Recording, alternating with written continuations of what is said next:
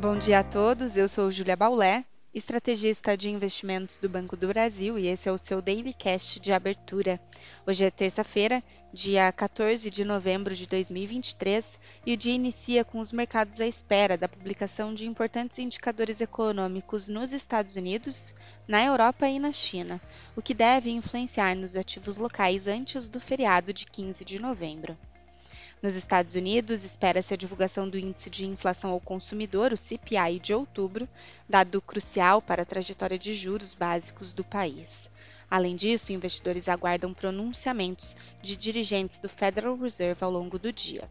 Em Wall Street, os futuros das bolsas operam perto da estabilidade nessa manhã, mantendo o comportamento da sessão anterior. Os rendimentos dos treasuries recuam em todos os seus vencimentos e o futuro do petróleo reduz ganhos após previsões elevadas sobre a demanda e oferta da commodity pela Agência Internacional de Energia.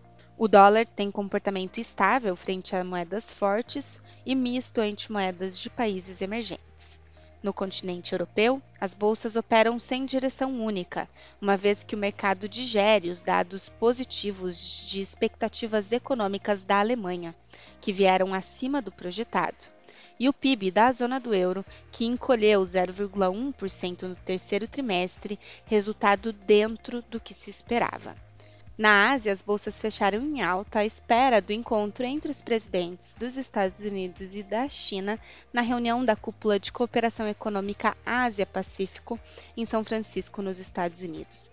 A China divulga hoje dados de atividade e o Japão publica prévia do PIB do terceiro trimestre no fim da noite de hoje.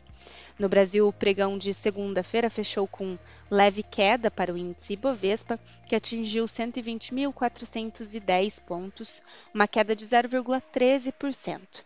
No câmbio, o dólar terminou em alta aos R$ 4,90 e os juros futuros terminaram a sessão também com alguma alta, ainda que moderada. Para hoje, a agenda traz divulgação do volume de serviços de setembro, índice de confiança do empresário industrial e o Tesouro faz leilão de títulos públicos. Além disso, temos a divulgação de balanços corporativos, como Azul e Nubank, após o fechamento dos mercados. Ficamos por aqui, um bom dia a todos e até a próxima!